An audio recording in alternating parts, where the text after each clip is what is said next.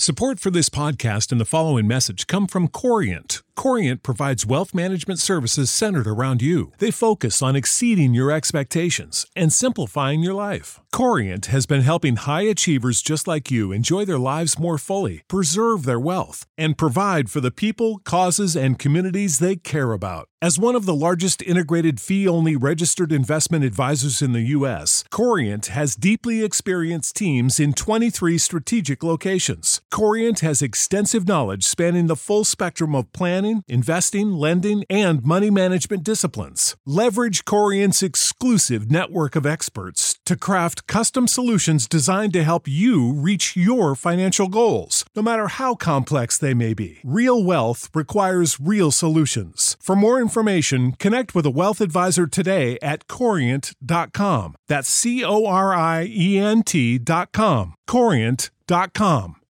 Without the ones like you, who work tirelessly to keep things running, everything would suddenly stop. Hospitals, factories, schools, and power plants, they all depend on you. No matter the weather, emergency, or time of day, you're the ones who get it done. At Granger, we're here for you with professional grade industrial supplies. Count on real time product availability and fast delivery. Call clickgranger.com or just stop by. Granger for the ones who get it done.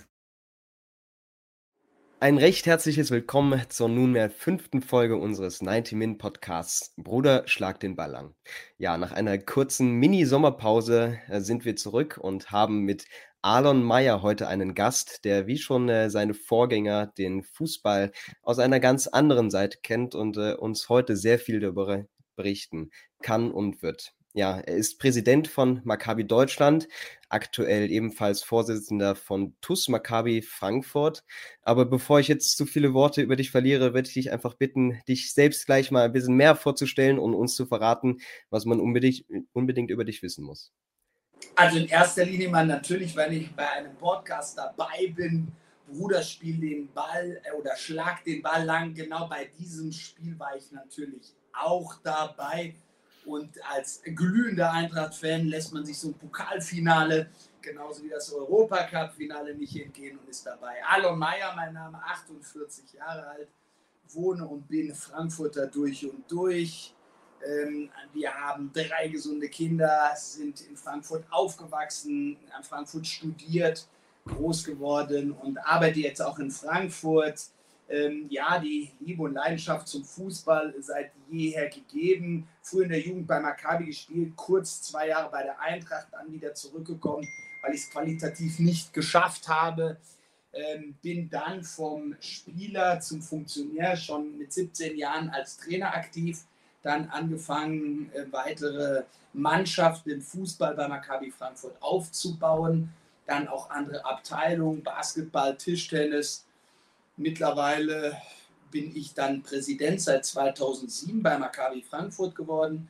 Maccabi Frankfurt hat sich seitdem zahlenmäßig verzehnfacht, von 300 auf nunmehr knapp 3000 rein aktive Mitglieder in Frankfurt. Wir zählen damit zu eines der größten Vereine.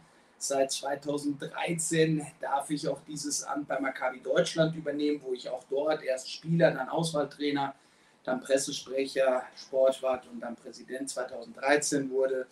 Und auch dort haben wir mit 2015 die European Maccabi Games organisiert, das größte sportlich jüdische Event jemals auf deutschem, wenn nicht gar europäischem Boden. Ja, und seitdem hat sich auch Maccabi Deutschland mit seinen 40 angegliederten Ortsvereinen stark entwickelt und vergrößert. Wie würdest du einem Fan, der erst wenig von Maccabi Deutschland gehört hat, wie würdest du dem in ein paar Sätzen erklären, was ihr euch zur Aufgabe gemacht habt, was euer Ziel ist und äh, ja, was man sich unter der Bezeichnung vorstellen muss. Ganz sicherlich der eine ganz essentielle Aspekt, den wir in den letzten Jahren verfolgen, nämlich mit Hilfe des Sportes Botschafter des Guten, Botschafter der Demokratie zu generieren. Das ist uns ähm, eine Aufgabe, denn wir denken, dass der Sport und mithilfe des Sportes eben viel mehr möglich ist als nur die sportliche Ertüchtigung, sondern auch die geistliche, die geistige, die soziale vor allem Ertüchtigung eines jeden Mitglieds, eines jeden Sportlers, ihn für dieses Demokratieverständnis noch ein Stück weit zu sensibilisieren, Denn warum kann man in einer Mannschaft schwarz, weiß, grün hautfarbentechnisch zusammenspielen, Spaß haben, um Punkte kämpfen, äh, verschiedenste Religionen haben, Nationalitäten und dann in den Zeiten davor und danach immer mit Diskriminierung leben müssen. Nein, das muss nicht sein, das kann man viel besser und das wollen wir bei Maccabi vermitteln und das klappt immer mehr. Wie lange bist du schon für Maccabi aktiv oder wie kamst du damals dazu, dass du dir gedacht hast, okay, genau diese, ja, dieser Verein, dieser Verband, das ist das, was mich interessiert und wofür ich mich einsetzen möchte? Lag vielleicht daran, dass mein Vater seligen Angedenkens 1965 Gründungsmitglied des Vereins war, der aber am Anfang die Intention eher hatte, für jüdische Sportler in einer sicheren Umgebung sich sportlich zu ertüchtigen. Und das hat sich gewandelt, weil Juden können heutzutage in jedem anderen Verein mindestens genauso sicher äh, und wohlbehalten Sport treiben. Aber wir haben das Ganze weiter gesponnen, sondern wir haben die Idee daraus generiert, eben den Sport auch noch über die sportliche Ertüchtigung hinaus zu nutzen. Und diesen Wandel gab es 2006 mit der Weltmeisterschaft, wo ich einfach das Gefühl hatte, ja, ich bin hier in dem Verein Trainer, den mein Vater dann mit begründet hat ja, wir entwickeln uns zahlenmäßig, quantitativ, auch qualitativ, aber wir müssen uns auch inhaltlich ein Stück weit entwickeln. Und die gab es dann seit 2006, seit 2010 und 2013 dann äh, ganz, ganz stark, diese Veränderung, äh, da auch eine politische, eine gesellschaftliche Verantwortung zu übernehmen und nicht nur die sportliche. Mhm. Und äh, wie kann man sich das dann vorstellen? Äh, dass du als Präsident gewählt wirst, hat da jeder ein Mitspracherecht oder entscheiden das dann, äh, entscheidet das ein kleiner Kreis? Wie ist das Nein. dann organisiert? Nein, nein, jedes Mitglied, vor allem natürlich äh, ab dem 17. Lebensjahr bei uns, nicht ab dem 18., ab dem 17. Lebensjahr darf jeder äh, äh, wählen und alle zwei Jahre wird bei uns gewählt. Das heißt, ich wurde auch seitdem schon mehrfach wiedergewählt. Die Richtung, die wir dann eingeschlagen haben, die, die wurde von eben den Mitgliederversammlungen immer weiter bestärkt. Ähm, ähnlich, wenn ich das mal sagen darf, wie bei der Wiederwahl von Peter Fischer als Präsident bei der Eintracht Frankfurt, der sich klar positioniert hat, der Klarstellung genommen hat, der den Weg der Eintracht auch noch viel mehr äh, dargelegt hat als nur die sportliche Werdegang äh, und in seinem Amt dann äh, mit überwältigender Mehrheit bestätigt wurde. So freue ich mich auch, für unseren kleinen Verein sagen zu können, dass dieser Weg von allen Mitgliedern auch wirklich wohl angenommen wird und mit Handzeichen dann bei den Wahlen auch dementsprechend unterstützt wird. Wie du erwähnt hast, äh, ist eben dein, beziehungsweise auch der Name deines Vaters dann groß mit dem Verein verbunden und du hattest jetzt schon ein paar Einblicke in die Geschichte gegeben. Aber nimm uns nochmal mit in die Gründungszeit, auch dann mit den ja, Anhaltspunkten, die ja wirklich dann eigentlich einzigartig in Deutschland sind und ähm, erklär uns mal, wo die Ursprünge tatsächlich liegen, allein auch äh, in welcher Zeit und äh, ja, wie sich das dann in den Folgejahren entwickelt hat. Maccabi feierte im letzten Jahr 100-jähriges Jubiläum. 100 Jahre, seitdem es Maccabi gibt. Und warum gab es Maccabi? Weil es Ende des 19. Jahrhunderts eine zionistische Bewegung gab rund um Theodor Herzl, der irgendwann mal gesagt hat, es gibt auf der ganzen Welt nicht einen jüdischen Staat.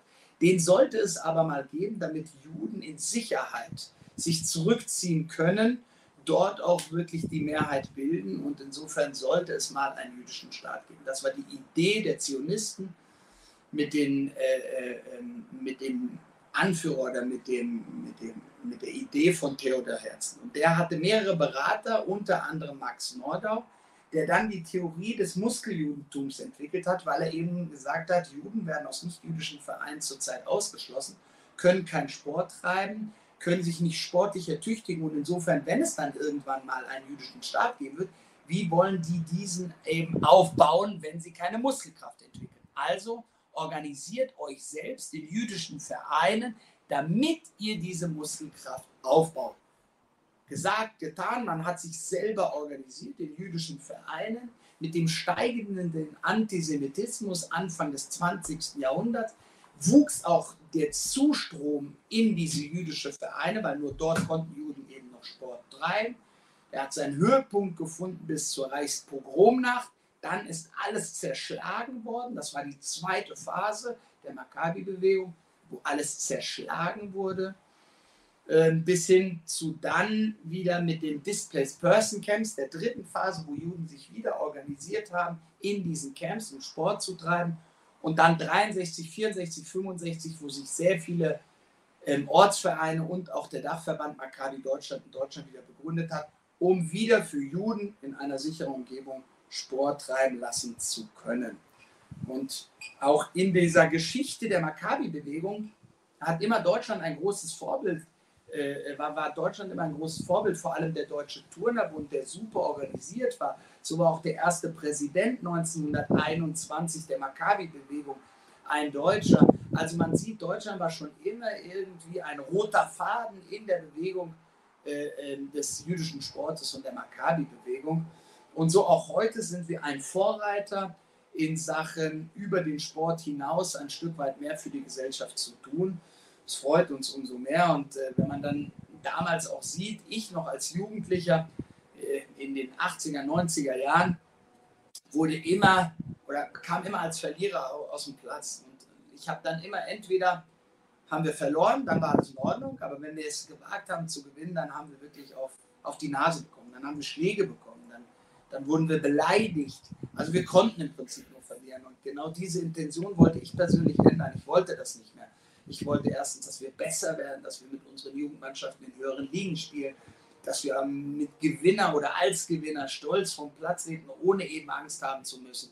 Und das haben wir, wenn ich die heutige Zeit sehe, auch wirklich mehr als erreicht. Diese Veränderung haben wir herbeiführen können, mithilfe des Sportes. Und warum soll man das nicht versuchen, noch ein Stück weit mehr zu machen? Und das Ganze mit Multiplikatoren noch in ganz, ganz viele andere Verbände, Vereine, Ortschaften, auch in die Peripherien Deutschlands zu bringen. Das, was bei Maccabi Frankfurt vielleicht mittlerweile möglich ist oder Maccabi München, um nur die großen Vereine zu nennen. Warum soll das nicht bis in die kleinsten Städte und Dörfer Deutschlands eben möglich ist, sein, dass man friedlich, friedlich miteinander nicht nur Sport treibt, sondern auch gesellschaftlich zusammenlebt? Du hast es angedeutet, also Maccabi ist in vielen deutschen Städten vertreten.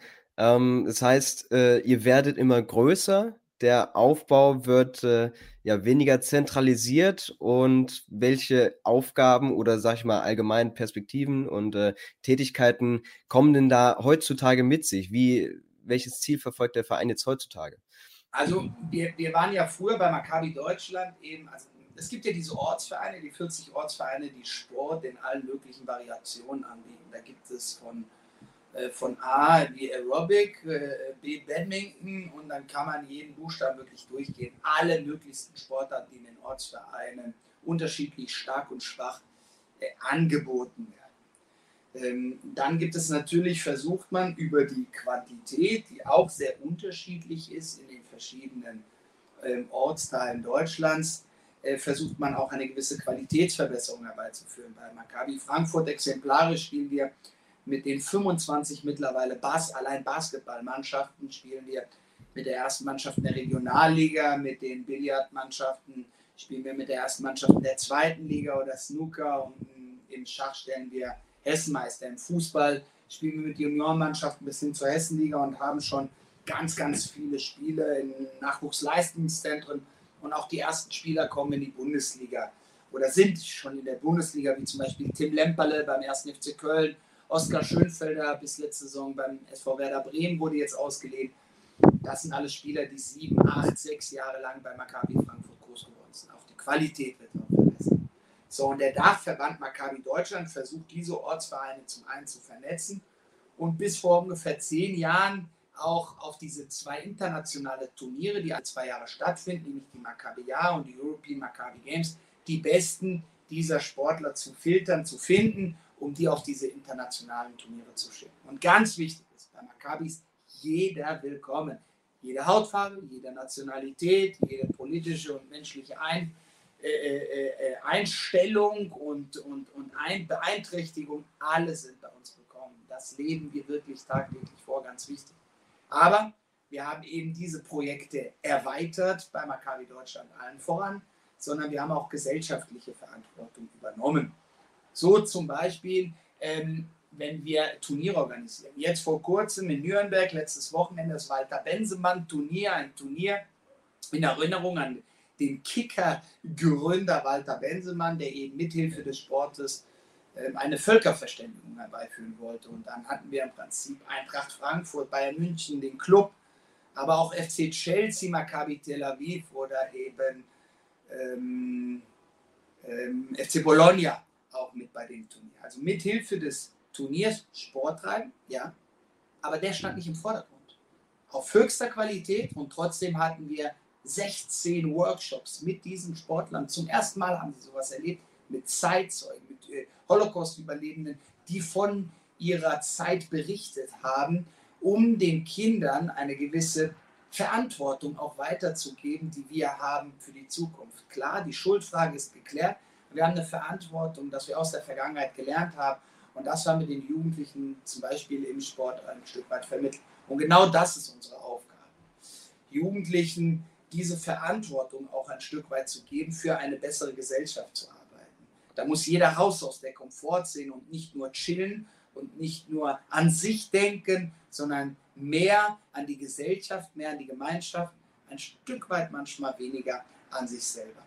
Oder eben wir gehen auch zu Ortsvereinen und haben dort spezielle Trainingseinheiten organisiert. Mit Hilfe des Bundesfamilienministeriums können wir auch dieses Projekt, was wir gestartet haben, viel stärker multiplizieren und viel stärker deutschlandweit ausbringen mit dem Zusammen 1 Projekt, nämlich dass wir optimierte Trainingseinheiten zu einer Verstärkung des Demokratieverständnisses mithilfe äh, von ganz, ganz vielen ähm, Trainingseinheiten, die wir machen, Fußballern, die wir dazu gewinnen und Trainern ähm, und dadurch Multiplikatoren bilden können. Das ist eine weitere ähm, Aktivität, die wir gerade vollziehen.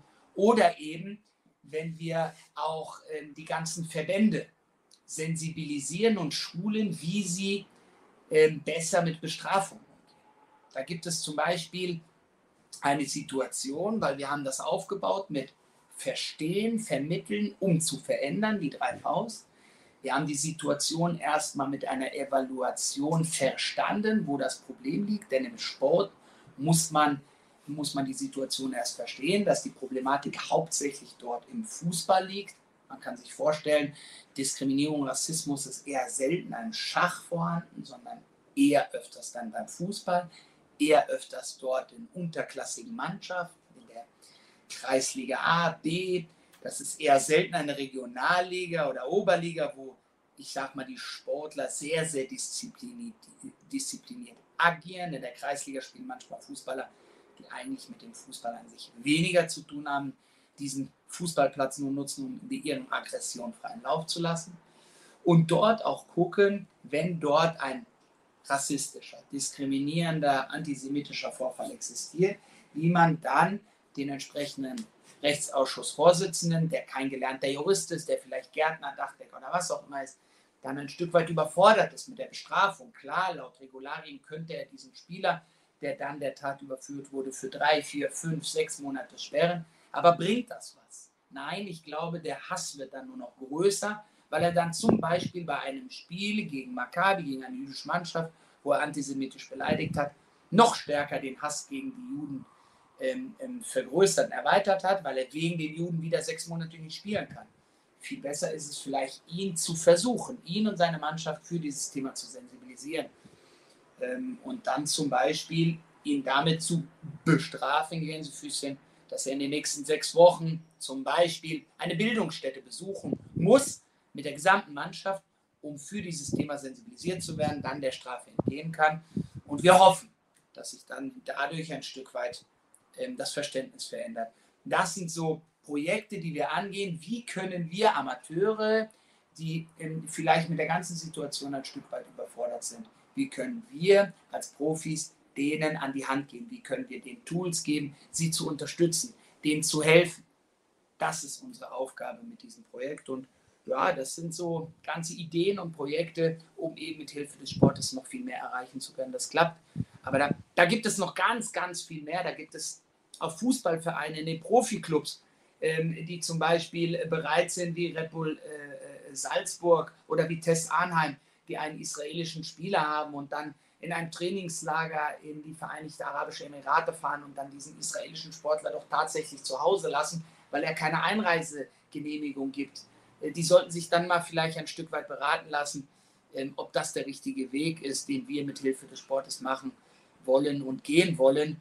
Oder eben ganze Turniere, sei es im Judo, im Schwimmen, wie so oft man hört, ähm, wo israelische Sportler ausgeschlossen werden, obwohl es in der Charta steht und die dann trotzdem durchgeführt werden. Also da gibt es noch und nöcher Arbeit, vor allem aber auch Sportler in der Bundesliga, die ganz schnell irgendetwas in ihren sozialen Medien posten, reliken, reposten, was stark antisemitisch ist und sie sich gar keine Gedanken machen, wie zum Beispiel Free Palestine reposten. Aber die Idee dahinter, eigentlich die Sportler nur ihre Solidarität zu den dann wirklich leidenden Palästinensern zum Ausdruck bringen wollen, was vollkommen verständlich und nachvollziehbar ist, aber mit Free Palestine dann noch viel mehr ausdrücken. Wenn Sie das ein Stück weit verstehen, dann würden Sie es vielleicht nicht free posten oder zumindest hoffe ich das. Ähm, zumindest geht das nicht, dass Sportler, die in Deutschland sind, hier teilweise mit Steuergeldern unterstützt werden ähm, und in Deutschland arbeiten und Geld verdienen, dann Israel so an den Pranger stellen, weil das zur Staatsräson auch Deutschlands zählt. Und das müssen aber auch Sportler und Menschen generell, die in Deutschland leben und ihr Geld verdienen, eben verstehen. Das gehört zum Beispiel auch zu unserem Ich denke, man merkt eure große Motivation, ähm, Dinge zu sehen, sehen zu wollen und eben auch ja, anzupacken, zu verändern. Ähm, ich würde sagen, dass eben vor allem der Fußball so, eine Allein, so ein Alleinstellungsmerkmal hat als wirklich Querschnitt der Gesellschaft. Dementsprechend trifft man da eigentlich auf dieselben Probleme, die wirklich auch im täglichen Miteinander äh, in verschiedensten Gesellschaften auftauchen. Und äh, ich würde auch sagen, dass wir in den letzten, vor allem im letzten Jahrzehnt natürlich eine deutlich größere Bewusstseinsmachung für viele Probleme in der Gesellschaft haben, die dann eben auch im Fußball angesprochen werden, ähm, die im Fußball angegangen werden. Seht ihr das als Chance, ähm, durch den Sport, ähm, die Missstände, die dort aufgeklärt werden und die ja eben auch mit behandelt, dass es dann eben auch über die Grenzen des Sports hinaus äh, zu Veränderungen führen kann? Hundertprozentig, hundertprozentig. Und das erkennt die Gesellschaft, vor allem die sportlichen Verantwortlichen und die Politiker erkennen dass Diese Sage, dass sich die Politik aus dem Sport heraushalten sollte, die gab es nicht. Die gab es nie. Und das müssen einfach Politiker verstehen, denn die Konsequenz daraus, das immer gesagt zu haben, obwohl es nicht so ist, ähm, ist die, die es bis vor zwei, drei und vielleicht auch heutzutage peripher noch gibt, nämlich, dass sich die radikalen Gruppen rechts wie links sich des Sportes missbraucht haben. Und dann haben wir immer mehr Banner, immer mehr Anhänger, die in den Stadien denken, sie können rufen, was immer sie wollen, weil sie keinen Widerhalt kriegen. Sie kriegen keine Widerworte von der anständigen Mehrheit, die es in Deutschland gibt. Und davon bin ich überzeugt. In Deutschland gibt es eine anständige Mehrheit. Das lasse ich mir nicht schlecht reden als Deutscher. Das ist unser Deutschland. Wir dürfen uns unser Deutschland nicht kaputt machen. Nein, wir müssen ganz im Gegenteil einfach aufstehen. Wir müssen rauskommen aus der Komfortzone und dafür ein Stück weit stark machen. Denn Demokratie ist eben kein Selbstverständnis, kein Automatismus. Dafür gilt es, sich tagtäglich einzusetzen. Und wenn ich von meinen Kindern dann höre, Papa, chill doch mal, dann ist jetzt nicht die richtige Zeit zu chillen, sondern aufzustehen. Und das erkennen die Politiker, das erkennen auch die Sportfunktionäre und deswegen ist die DFL, deswegen ist der DFB und auch der DOSB drauf und dran, diese Projekte zu unterstützen. Ich muss sagen, es geht noch erheblich besser als bisher.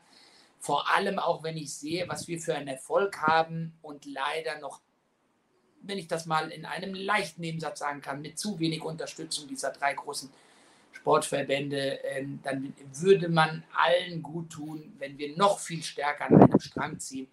Ähm, aber ich bin sicher, dass es alle erkannt haben, alle gesehen haben, vielleicht alle noch nicht den richtigen Weg dazu gefunden haben. Aber wir haben damit ein ganz, ganz großes Tool mit, der, mit, dem, mit, dem, mit dem Sport, ähm, hier eine gesellschaftliche Veränderung herbeizuführen. Und das gilt es jetzt. Wenn nicht jetzt, wann dann? ähm, wirklich die Strömungen der radikalen Gruppen hat in ganz Europa, wenn nicht auf der ganzen Welt, so stark zugenommen, wie ich meine, ähm, in den letzten 80 Jahren eben nicht mehr. Und wenn wir merken, was wir unseren Vorfahren, gar nicht wir, dafür sind wir einfach viel zu jung, was wir unseren Vorfahren verdanken können, weil sie eben in Deutschland so eine Änderung herbeigeführt haben, ermöglicht haben, dass wir hier Demokratie haben, dass wir wählen dürfen, was für ein großes Gut, was, was für ein tolles Gut wir haben, dass wir so eine Natur haben. Dann gilt es jetzt an uns, diese ähm, auch wirklich zu schützen. Ähm, sei es die Natur, sei es aber auch die Demokratie. Und das sind ganz, ganz wichtige Punkte, die wir jetzt in den nächsten Jahren angehen müssen. Das bringt mich eben genau zu dieser Frage, wenn man sich dafür interessiert, wie eben der DFB, die DFL, der DUSB oder auch der Amateurfußball, also die unterschiedlichsten Richtungen, wie die euch als Verband, als Verein, als Organisation wahrnehmen. Weil äh, so wie du das alles äh, mir näher bringst, klingt es so, als würdet ihr diese Ziele verfolgen, angehen, die der DFB für sich ausspricht. Für mich wäre es nur logisch, wenn der DFB eine vollständige Zusammenarbeit anstreben würde, weil äh, ihr bringt das Know-how mit, die Praxis, sie vielleicht Fördermittel und, und noch andere Ideen. Ähm, aber das ist einfach noch nicht gut genug oder werdet ihr einfach nur als Verein angesehen wie jeder andere auch? Ja, da muss ich dir in der Tat recht geben. Diese Situation haben wir uns natürlich auch erarbeitet. Man muss ehrlicherweise sagen, dass Maccabi Deutschland vor ein paar Jahren eben noch nicht so weit war, auf dem Gebiet noch nicht so professionell aufgestellt war. Und insofern kann ich mir dann auch vorstellen, dass der DFB, der DOSB ähm, und, ähm, und die DFL da natürlich etwas vorsichtiger sind als höchst professionelle Verbände, ähm, dann mit solch einem Verein wirklich auch so stark zu kooperieren. Das hat sich aber zum Glück geändert. Wir haben uns ein Stück weit geändert, wir haben uns verbessert. Ich glaube, das wurde in den letzten Wochen und Monaten dann auch wirklich gesehen und ich hoffe, dass wir in Zukunft besser miteinander agieren. De facto und äh, so ehrlich muss man einfach sein und ich bin nun mal ein Freund der ehrlichen Worte, äh, der gerne Tacheles spricht, wie man das äh, auch im Jiddischen gerne sagt. Bisher waren unsere Projekte äh, sehr erfolgreich, aber die Unterstützung eben dieser großen Sportverbände relativ gering. Äh, wollen wir hoffen, dass es sich in Zukunft ändert und verbessert. Wie sieht denn bei euch die Finanzierung aus? Also die ganzen Projekte, die ihr plant, brauchen natürlich dann eben die Mittel. Kann man da so ein bisschen äh, mehr erläutern, wo das herkommt oder was ihr auch für andere Ausgaben habt? Ich meine, oder kannst du auch noch mal einen Einblick geben, wie viele Leute überhaupt äh, sich für euch einsetzen, vielleicht auch ehrenamtlich, aber da fallen natürlich einige Kosten an, kann ich mir vorstellen. Ja, ja, wir sind natürlich in den letzten Jahren ganz, ganz stark gewachsen und in erster und wichtigster äh, Hinsicht und, und Unterstützer haben wir natürlich den Zentralrat der Juden, der eben auch mit uns von Anfang an diesen Weg gegangen ist, den Sport noch viel mehr ähm, in, den, in den Mittelpunkt unserer Gesellschaft zu setzen und natürlich auch das Bundesministerium des Innern, der unser treuer und ständiger Partner an der Seite ist. Aber wir haben mittlerweile auch sehr viele andere Institutionen, Stiftungen und Organisationen äh, für unsere Idee gewinnen können. Und jetzt in Kürze ähm, wird es zum Beispiel das Integrationsministerium ist vor kurzem, vor, den, vor drei Jahren haben wir das Familienministerium für uns gewinnen können und ganz, ganz etliche private Sponsoren. Und das freut uns besonders, weil aus der Gesellschaft heraus ganz, ganz viele Menschen private Gelder für uns äh, freimachen, um diesen Weg auch mit uns zu gehen. Aber um auf eine nächste Ebene zu gehen, um einen nächsten Level zu gehen, wären eben die drei großen Verbände äh, wichtig, dass wir die nicht nur mit Worten, sondern auch mit Taten als Unterstützer gewinnen. Und diese Gespräche bahnen sich in den nächsten Wochen an und wollen wir hoffen, dass uns das gelingt. Der Sport ist das eine, aber eure Arbeit wird natürlich genauso beeinflusst von täglichen Geschehnissen und wenn ich da natürlich an den ja immer stattfindenden Antisemitismus oder im konkreten Fall dann eben auch ähm, traurige Beispiele wie der Anschlag in Halle ähm, anfallen, wie beeinflusst das eure Arbeit? Denkt ihr dann, okay, jetzt das ist wieder der nächste Fall, wo wir einfach sehen, umso, umso mehr oder bekommt man dann auch etwas Angst davor, weil man bringt dann natürlich eine große Verantwortung mit. Oder wie beeinflusst euch das? Wie so oft im Leben, da gibt es immer äh, äh, zwei Seiten der Geschichte und zwei, zwei Seiten der Medaille. Da gibt es die einen, die dann irgendwie den Kopf in den Sand stecken und die sagen immer zu, wir arbeiten so dagegen und dann passiert das und jetzt passiert das und dann passiert das. Und dann gibt es viele Leute, die dann den Kopf in den Sand stecken und sagen, nein, ich kann nicht mehr. Ich will auch nicht mehr. Und viele Trainer kommen dann zu mir und wenn sie dann das nächste Mal beleidigt werden bei dem Spiel, sagen wir mal zu, nein, ich, ich wechsle jetzt zu einem anderen Verein, weil ich möchte nicht mehr beleidigt werden. Ich möchte nicht dagegen mehr antreten und kämpfen. Das ist mir, meine Freizeit ist mir zu kostbar. Und das, das, das Verständnis und dafür muss man auch Verständnis haben. Ähm, das ist schade und das ist traurig und deswegen freue ich mich, dass umso mehr, umso mehr, viel mehr, ein Vielfaches und wenn ich von diesen Menschen rede, dann rede ich von 5%. Und wenn ich von 95% rede, Und das ist eben das, das was mich motiviert. 95 Prozent sehen das ganz anders. 95 Prozent motiviert das jetzt erst recht. Jetzt erst recht. Die haben die Zeichen der Zeit erkannt. Die haben gemerkt, hör mal zu, so kann das nicht weitergehen, weil in solch einer Gesellschaft wollen wir nicht leben. Wir müssen da raus. Und, und jetzt müssen wir einfach mehr machen. Ja? Und wenn wir Halle sehen und wenn wir dann den Kopf in den Sand stecken, dann überlassen wir denen Verrückten, sag ich jetzt mal, den Radikalen, äh, das, das Feld der Anständigen. Und das wollen wir nicht. Das dürfen wir nicht. Und deswegen, das muss uns Ansporn geben, das muss uns Motivation geben, zu sagen, hör mal zu, eben lang, eben Schluss mit lustig. Und das ist auch keineswegs witzig und das wollen wir auch nicht. Sondern wir wollen ein Stück weit dazu beitragen, dass die Gesellschaft für uns, aber auch für unsere Nachfahren ähm, ähm, ein Stück weit besser wird. Weil das haben wir auch von unseren Nachfahren ein Stück weit bekommen. Und insofern liegt es an uns, mindestens äh, eine, eine, ein, ein, ein gleichwertiges Gefühl, wenn nicht eine Verbesserung herbeizuführen.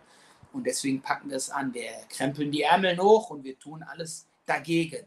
Ähm, und das zeigt der Zustrom eben an Mitgliedern bei Maccabi. Viel mehr kommen zu uns, wir gehen weg, obwohl sie immer wieder mal äh, antisemitisch angefeindet werden. Das zeigt uns, dass der Weg der richtige ist. Die, die Menschen, sag ich mal, entscheiden natürlich mit ihren Händen oder mit ihren Voten bei Generalversammlungen, aber viel mehr noch entscheiden sie mit ihren Füßen, indem sie den Weg zum Maccabi finden. Und das bestärkt uns in unserer Arbeit. Deutschland hat natürlich eine einzigartige Geschichte, dementsprechend auch eine ganz große Verantwortung, aber die Situation ist natürlich in anderen Ländern vergleichbar, vielleicht sogar ähnlich oder noch gravierender teilweise. Welchen Einfluss könnt ihr auf Länder wie, wie England, Frankreich, viele Nationen in Europa vor allem nehmen? Oder gibt es Partnervereine? Habt ihr da Kooperationen? Was könnt ihr dort bewegen? Ja, das ist das Schöne bei Maccabi und wir leben natürlich den Sport, äh, aber wir, wir, wir prangern immer oder wir predigen immer, dass wir eine ganz, ganz große Familie sind bei uns. Ähm, Maccabi ist Sport in einer Familie zu betreiben. Ähm, warum auch? Weil wir eben vor allem davon leben, dass wir sehr, sehr gut vernetzt sind. Das natürlich innerhalb des, der Ortsvereine an sich. Das heißt, da ist der Billardspieler sehr gut vernetzt mit dem Basketballer und Fußball aber auch mit anderen Ortsvereinen, eben Maccabi Frankfurt, Maccabi München, Freiburg, Stuttgart. Wir haben sehr viele, die studieren, die dann in anderen Ortschaften studieren und dann andere Partnervereine dann aufsuchen und dort weiterspielen oder eben auch über die Grenzen Deutschlands hinweg, zu Maccabi Spanien, Maccabi Italien, Maccabi England. Wir treffen und sehen uns jetzt vor kurzem auf der Maccabia und vernetzen uns so gut, wie ich glaube, keine, keine oder nicht viele andere Vereine. Und das ist ein großer Vorteil von uns und insofern können wir unsere positiven Akzente, unsere positiven Entwicklungen, die wir im Prinzip vollziehen bei Maccabi, auch versuchen bei anderen Verbänden und Vereinen zu implementieren, einzubauen. Und das klappt. Das klappt sehr, sehr gut. Vor allem natürlich sind wir sehr gut vernetzt in Europa mit Engländern, mit den Italienern, mit den Holländern, mit den Spaniern, mit den Franzosen mit denen, wo die Bergkabi-Vereine auch sehr stark sind, sehr gut organisiert. Und da können wir auch viel bewegen.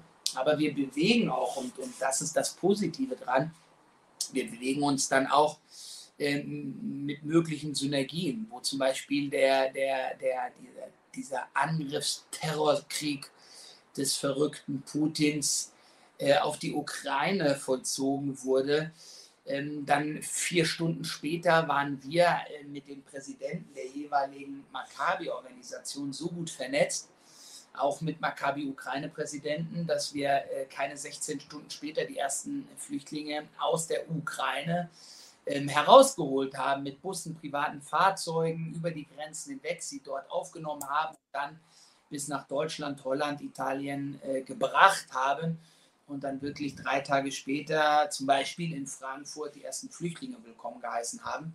Und so seit dem Ausbruch des Krieges allein in Frankfurt über 1200 Flüchtlinge aufgenommen haben. Und heutzutage sind immer noch über 500 Flüchtlinge in Frankfurt von uns organisiert. Ähm, das ist natürlich einzigartig und das ist eben dieses Vernetztsein was natürlich im Sport sehr gut ist, aber auch man sieht auch darüber hinaus eben eine gesellschaftliche Verantwortung hat und die auch bereit ist äh, zu übernehmen. Ähm, also Synergien, positive Synergien schafft dieses Vernetzen noch und nöcher. Meinst du denn, ihr schafft es damit auch an die Leute ran, die sich natürlich für den Fußball interessieren, auch einige Veränderungen oder Missstände wahrnehmen, aber keine Berührungspunkte mit Maccabi Deutschland haben, vielleicht noch nie was von dem Verein gehört haben? Meinst du, ihr schafft es jetzt auch zunehmend an diese Leute ran? Ja, ich bin, ich bin sicher, dass wir das schaffen, weil wir merken, dass das Interesse wird immer größer, das Interesse mit uns in den Dialog zu gehen, um von uns, mit uns zum einen zu lernen, mit uns den Schritt in diese Richtung zu gehen, eben Sport als viel mehr zu nutzen. Und äh, das freut uns, weil, weil wir auf dem Gebiet wirklich ein gewisses Wissen aufgebaut haben, aufgrund unserer Notsituation, in der wir waren, aufgrund der Minderheitssituation, die wir sind, wie wir aus dieser Situation ähm, etwas Besseres machen für die gesamte Gesellschaft. Mit nicht nur für uns Juden, den Antisemitismus muss man verstehen, im Konkreten, aber Diskriminierung im Generellen, die geht nicht nur die, was an die diskriminiert werden. Das wäre fatal, das zu denken. Und da muss einer verstehen, der vielleicht auch, ich sage es mal ganz radikal und provokativ, der blonde Augen hat, blaue Augen hat ähm, und im tiefsten äh, äh, Deutschland irgendwo auf dem Dorf wohnt. Wenn er denkt, mit der Sache nichts zu tun zu haben, dann irrt er ganz gewaltig weil er dann irgendwann mal eine Freundin kennengelernt, die vielleicht braune Augen hat und braune Haare hat und mit der er irgendwie friedlich, friedlich zusammenwohnt. Und der, der heute gegen Juden ist und morgen gegen Einäugige ist, übermorgen gegen Braunhaarige. Und das muss man verstehen. Diese Einstellung muss sich ändern. Und deswegen, diese Diskriminierung geht uns alle an. Und dagegen müssen wir alle etwas tun. Und deswegen melden sich auch viele bei uns, um mit uns diesen Weg zu gehen. Das freut uns. Gibt es dann jetzt vor allem äh, auch äh, im, im sportlichen Hinsicht wieder junge, junge Menschen, auch sehr talentierte SportlerInnen? Gibt es dann die Fälle, wo ihr ganz genau merkt, okay, ich habe hier zwei Ortsvereine, die kenne ich ganz gut, aber es ist genau euer Verein, der mich so sehr interessiert oder für den ich mich einsetzen möchte, wo ich auch glaube, dass ich mein sportliches Potenzial ausleben kann. Ist das so?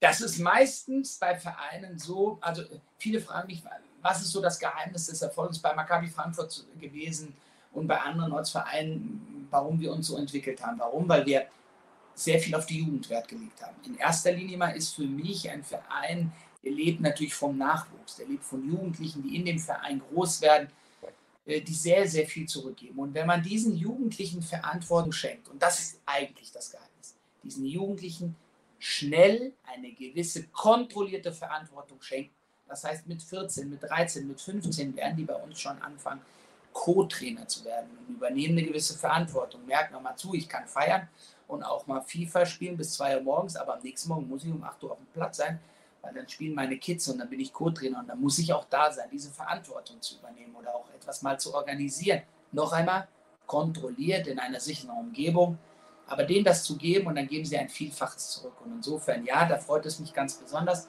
wenn ich merke, ein Jugendlicher, ein, ein, ein, ein Verein, der von Jugendlichen auch organisiert wird und der möchte eine Änderung herbeiführen, weil, weil, weil das die Zukunft ist, dann ist das bei mir und bei uns äh, auf, auf ganz besonderes äh, Verständnis, äh, ähm, ähm, ähm, also das trifft auf besonderes Verständnis und da ist natürlich unsere Bereitschaft noch viel größer, mit solchen äh, Menschen zu arbeiten. Das heißt nicht, dass wir mit, mit älteren Leuten nicht zusammenarbeiten. Aber da ist unsere Motivation dann doch ein Stück weit größer, weil wir da denken, da können wir noch viel besser, viel mehr, viel stärker etwas verändern. Das ist noch viel wichtiger. Da ist unsere Aufgabe noch viel besser angelegt. Aber dann bringt jeder, der sich für euch engagiert, natürlich auch eine Betreuungsaufgabe mit sich, oder? Das ist vielleicht sogar der wesentliche Teil für viele Jugendliche auch, die einfach aus äh, schwierigen Verhältnissen kommen die jetzt nicht unbedingt mal politischer Natur sind oder gesellschaftlicher, aber einfach sozialer, ähm, die finden bei euch genauso ein Zuhause, hast du, hast du ja erwähnt, aber dann muss man sich natürlich auch als Trainer ähm, oder Mitarbeiter darauf einstellen. Ähm, und das schafft ihr sehr gut, würdest du sagen?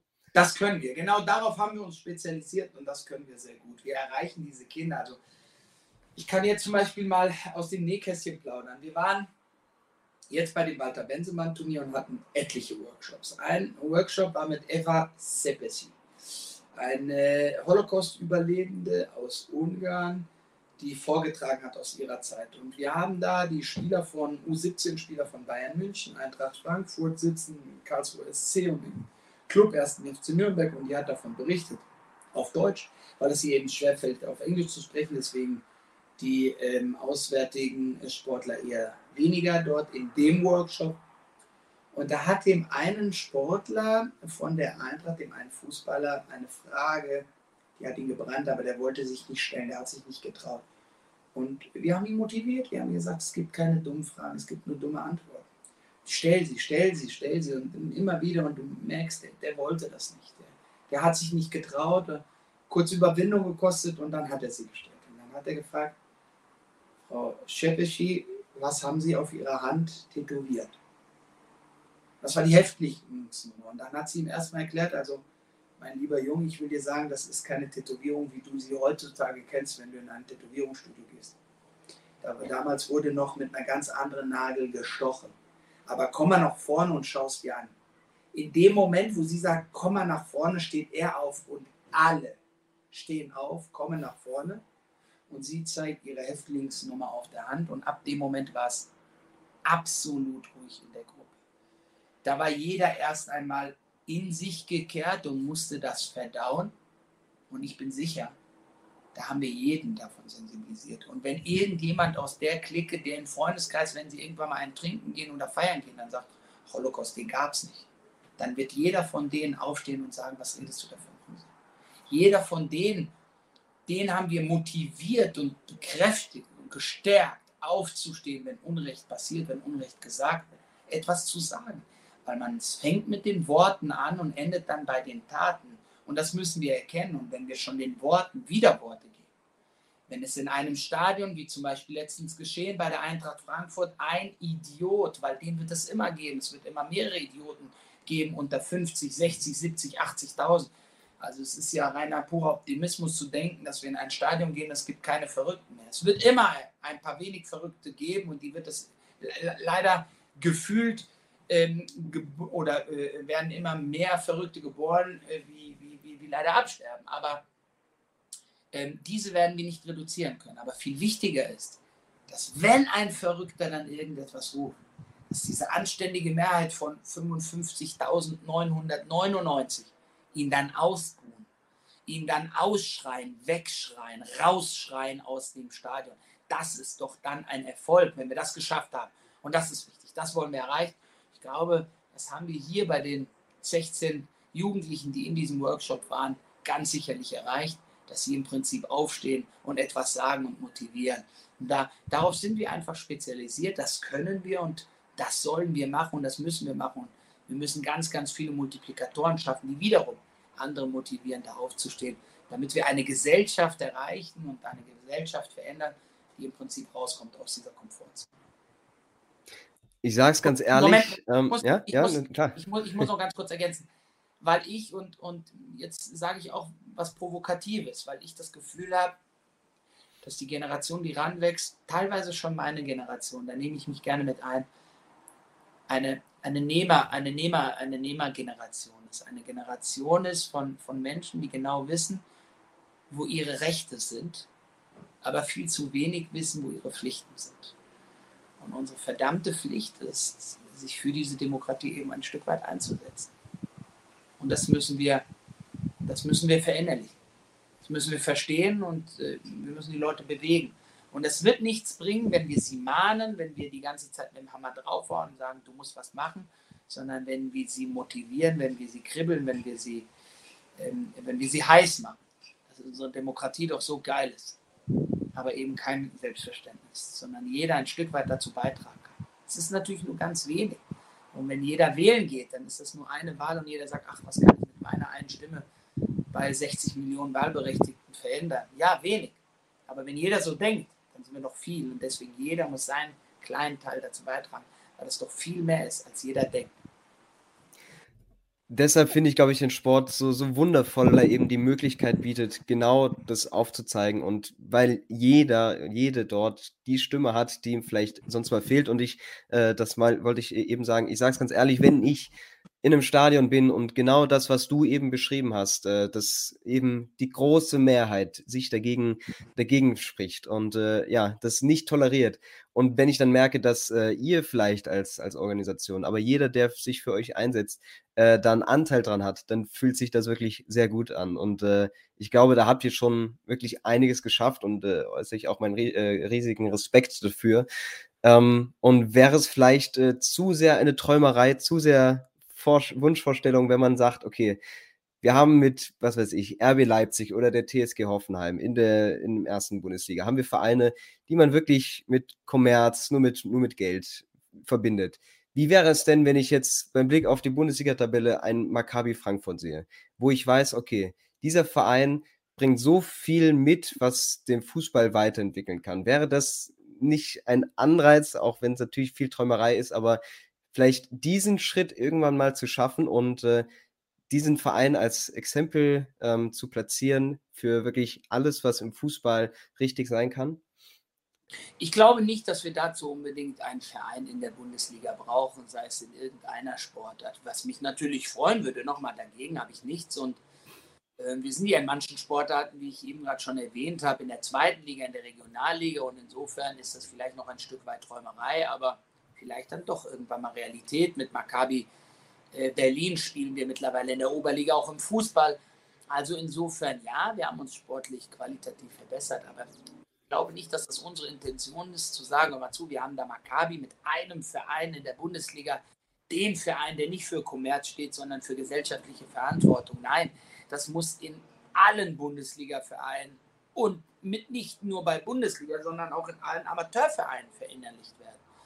Und da sehe ich und erkenne ich eine Veränderung und die ist schon ein bisschen länger her, wenn ich eben sehe Vereine wie Eintracht Frankfurt, die sich ganz klar bekennen, wenn ich sehe äh, den ersten FC Nürnberg, wenn ich sehe Schalke 04 ähm, und auch VfL Osnabrück, um auch mal in die unteren Ligen zu gehen. Das sind alles Vereine, die ganz, ganz viel mehr machen, die ihre Geschichte aufarbeiten, die eben sich ganz klar für das Demokratieverständnis stark machen und ihre Fans auch äh, mobilisieren, auf dem Weg mehr zu machen und sich dafür einzusetzen, dann haben wir schon sehr viel erreicht bei sehr vielen Sportvereinen. Noch einmal, das ist einfach nur ein positiver Schritt, den wir erkennen, die positive Veränderung, die darf uns aber keineswegs zum Ausruhen bringen, sondern ganz im Gegenteil, zu motivieren, noch weiter in diesen Weg zu gehen. Der ist schon erheblich besser geworden, das muss man sagen. Also wenn ich die IRA-Definition und die Übernahme dieser in ganz, ganz vielen Satzungen der Bundesliga-Vereine erkenne, ähm, aber dass das noch ein Stück weit mehr mit Leben gefüllt werden kann und es wird auch gerade mit immer mehr mit Leben gefüllt. So zum Beispiel eben beim Club, wir haben es gerade gesagt, beim ersten FC Nürnberg, der den Jöne Konrad Cup ähm, ausruft und mit den Schulen das sind eigentlich vorbildliche Aktionen, um das Demokratieverständnis mithilfe des Fußballmagnetens 1. FC Nürnberg in die Schulen, in die Langweiligkeit der Unterrichtseinheiten in, zum Thema Antisemitismus, die es ja gerade gibt, weil Antisemitismus wird ja in, oder äh, generell Judentum wird in den Schulen momentan nur äh, in, in drei Punkten berücksichtigt, nämlich Antisemitismus, äh, Holocaust und Nahostkonflikt. Ansonsten gibt es eigentlich gar keine Juden, sondern immer nur negativ koniert. Also äh, da ist es eben eine Möglichkeit, ähm, den, die, die, die, ähm, das Judentum und die Geschichte des Judentums, die eben mit Deutschland so stark verbunden ist, ähm, auch ein Stück weit interessanter zu gestalten und in die Gegenwart zu bringen. Und das ist doch vielmehr unsere Aufgabe. Ähm, auch das Judentum, aber auch viele andere ähm, ähm, Religionen und Nationalitäten ein Stück weit positiver in die Gegenwart zu bringen.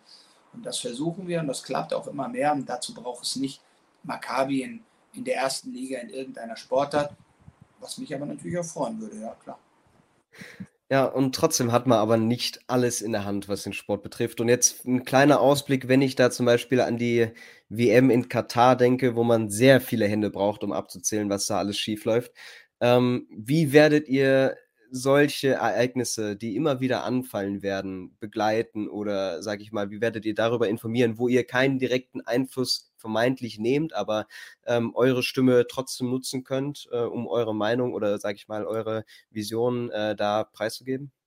Also, ich will es mal so sagen, wir waren, und das war vielleicht auch vom DFB ein Stück weit erkannt, wir waren bei der Ausschreibung ähm, zur Meisterschaft 2024 in Deutschland stark involviert, weil dann das Thema Menschenrechte auch in der Ausschreibung, ich glaube, mit 10 Prozent gewichtet war.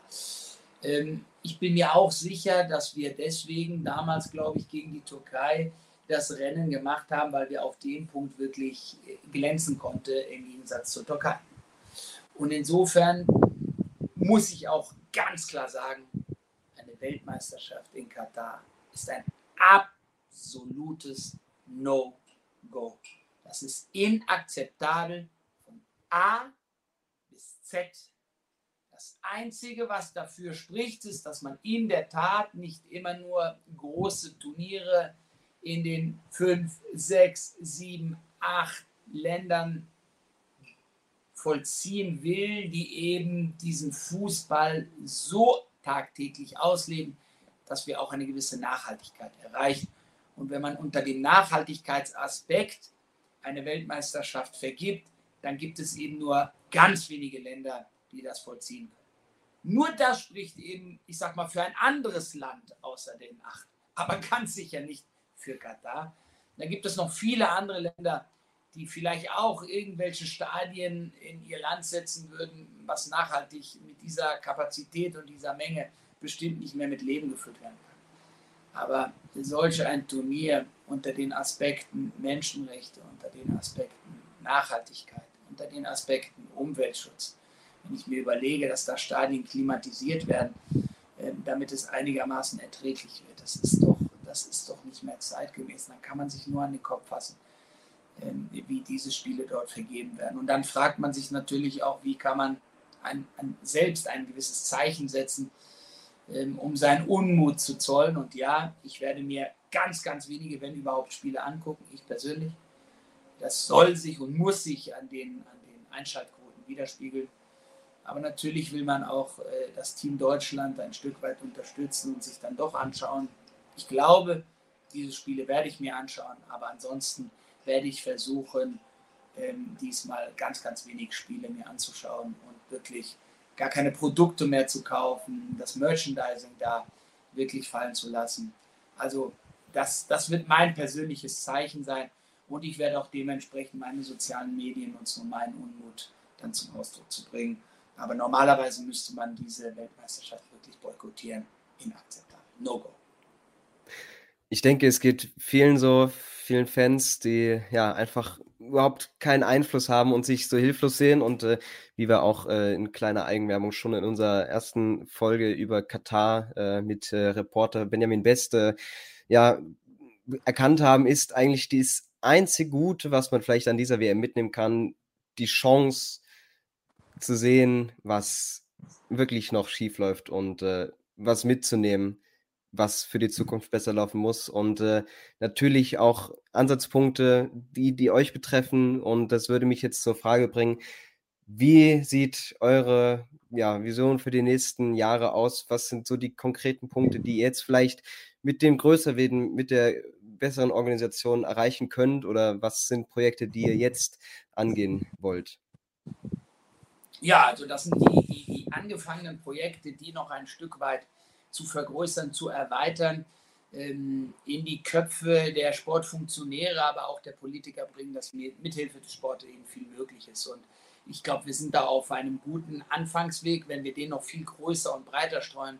Und wenn wir es dann irgendwann mal schaffen, dass diese radikalen Gruppen äh, aus unseren ähm, Landtagen und Stadträten und, und Stadttagen äh, und, und, und im Bundestag dann auch wirklich verschwinden, dann haben wir vieles erreicht. Aber ähm, zu denken, hör mal zu, ähm, diese radikalen äh, Nationalisten ähm, ähm, wollen wir nicht sehen und diese Aussage allein wird nicht reichen. Wir müssen eben ein Stück weiter dafür was tun. Und, und wenn es ist, äh, dass wir Schellekloppe am Wahltag machen, um den Nachbarn da aufmerksam zu machen, dass er verdammt nochmal wählen gehen soll, auch wenn das keine Verpflichtung ist, leider meines Erachtens nach, aber ähm, soll er doch dieses, dieses große Gut doch ein Stück weit wahrnehmen und dann wählen gehen. Und wenn er dann irgendwie so unzufrieden ist, dann meinetwegen äh, vielleicht mit einer ungültigen Stimme und ein Smiley oder ein traurigen Smiley äh, dann, äh, dann draufzeichnen. Aber ähm, dieses gut wahrnehmen. So auch eben, wenn wir es verschafft haben, unsere Gesellschaft ein Stück weit besser zu machen und diesen Tendenzen, die es in den letzten Jahren gab, zu trotzen. Und dann bin ich glücklich. Und wenn Maccabi seinen Teil dazu beigetragen hat, dann haben wir unsere Aufgabe erfüllt. Aber wir gehören mindestens genauso zur Gesellschaft wie jeder andere Verein, wie jeder andere Verband auch. Und jetzt heißt es, alle an einem Strang zu ziehen äh, und, den, und den Idioten, so nenne ich sie ganz einfach, rechts wie links, also in keinster Weise nur rechts, rechts wie links zu trotzen und denen mal klare Kante zu zeigen und denen mal unsere Spielregeln, denn deswegen lieben wir den Sport. Wir spielen ja Sport und wir, wir kämpfen ja, ich sag mal, in den einzelnen Sportarten nach klaren Spielregeln, an die wir uns halten müssen. Wir können ja auch nicht beim Fußball den anderen einfach nur abgrätschen, auch wenn der Ball nicht im Spiel ist.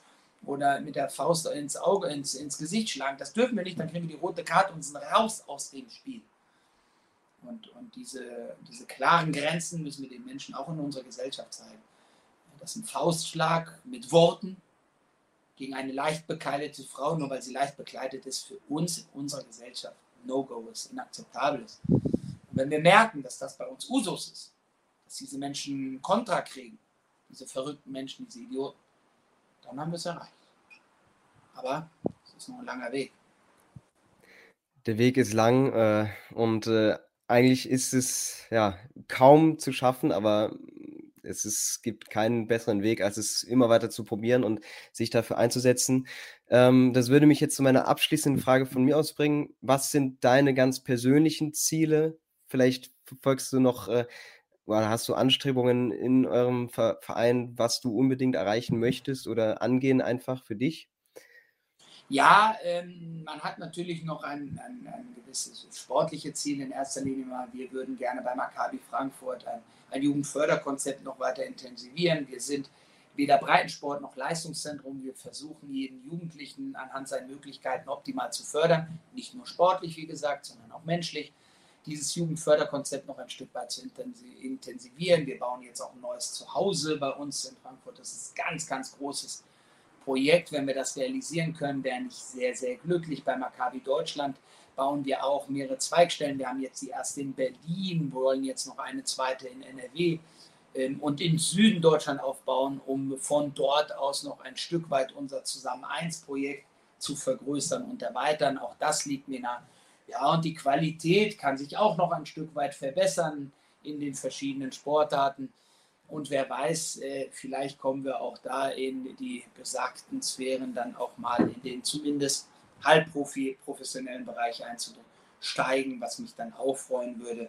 Ja, für mich persönlich einfach nur gesund bleiben, die Familie haben, ähm, die äh, Not oder die Möglichkeit äh, finanziell auch haben, mich hier ehrenamtlich, so wie das Ganze eben ist, ein komplettes Ehrenamt noch weiter einzubringen um der Gesellschaft auch ein Stück weit etwas Gutes zu tun. Aber, aber ich muss allen voranstellen, dass ich das Ganze natürlich nur machen kann, weil ich Gesundheit, Familie und das nötige Kleingeld habe, um mich hier ehrenamtlich einzusetzen. Aber es nicht für die anderen mache, sondern für mich mache. Ich aus Überzeugung in den Spiegel schauend zu sagen, dass ich etwas machen will und es tut mir selber was gut, dass ich damit vielleicht und wohl auch der Gesellschaft etwas Gutes tue, das freut mich. Aber ich mache das aus der Eigenmotivation raus. Ich muss sagen, ähm, das erleichtert mir auch sehr vieles, weil man dann auch keinen Dank erwartet, den man leider viel zu selten kriegt, das ist klar. Viel zu stark, viel zu oft hört man dann die Häme und die Beschwerde, wenn irgendetwas nicht klappt. Ich glaube, das kann mir jeder, der sich ehrenamtlich engagiert, auch wirklich bestätigen, dass die Kritik dann immer sehr schnell folgt, der Dank viel zu selten, wenn überhaupt. Und deswegen sollte jeder das machen, für sich selbst in den Spiegel morgens, wenn er aufwacht, zu schauen, welche gute Tat mache ich heute für mich und nicht in erster Linie mal für den anderen. Dass das wiederum etwas Positives bewirkt in der Gesellschaft, ist umso schöner. Aber möge der Allmächtige mir die Kraft geben, auch viel weitere Projekte zu stemmen, wie sie in den letzten Jahren so geschehen sind. Ich denke, das ist ein ganz wichtiger Punkt. Also wir müssen alle natürlich schauen, dass wir uns äh, auf uns selbst hören, tun wollen müssen, was äh, auch für uns selbst gut ist, aber dass wir eben auch für ein gemeinsames Ziel dadurch umso besser einstehen können. Und ich denke, diese gibt Maccabi Deutschland ziemlich gut auf den Weg und äh, nochmal meinen allergrößten Respekt für die schon erreichte, äh, die erreichten Fortschritte, die erreichten Erkenntnisse und noch viel Erfolg für alles weitere, was noch kommt. Und äh, jedem Fußballinteressierten, jedem Fan kann ich nur raten, sich einfach zu erkundigen, wie man bei Maccabi mal reinschauen kann, wie man da unterstützen kann, was man da mitnehmen kann, weil ja, Sport und vor allem Fußball sind eben viel mehr als nur das Kicken auf dem Platz ja, sondern eben auch alles drumherum und äh, sowieso mittendrin. Und äh, damit äh, vielen Dank der Alon für die wirklich unheimlich interessanten Einblicke und damit noch alles Gute für die Zukunft. Ähm, genau. Ja. Vielen Dank dir, Janne, und wir verabschieden uns immer mit einem klassischen Spruch, nämlich Maccabi Chai, das heißt Maccabi lebt. Also insofern dir alles nur erdenklich Gute, eine schöne, eine vor allem gesunde Zeit und Maccabi Chai. Maccabi Chai, genau. Und das ist der perfekte Abschluss. Hört auch beim nächsten Mal wieder rein und äh, macht's gut. Bis dahin. Tschüss. For the ones who work hard to ensure their crew can always go the extra mile, and the ones who get in early so everyone can go home on time, there's Granger, offering professional grade supplies backed by product experts so you can quickly and easily find what you need. Plus, you can count on access to a committed team ready to go the extra mile for you. Call, clickgranger.com, or just stop by. Granger, for the ones who get it done.